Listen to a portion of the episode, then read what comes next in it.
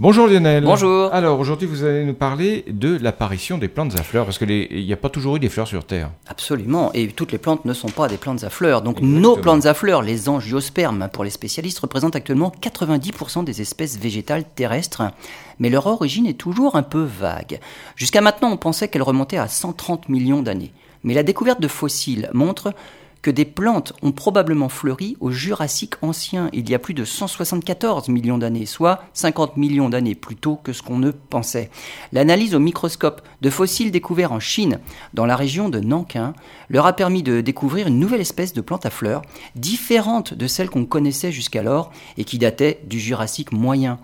La question que se posent les chercheurs est de savoir si ces plantes sont bien antérieures aux autres et qu'elles ont ainsi évolué vers les plantes qu'on connaissait jusque-là, ou bien si ce sont des plantes qui n'ont pas eu de descendance et qui ne représentent qu'une impasse dans l'évolution.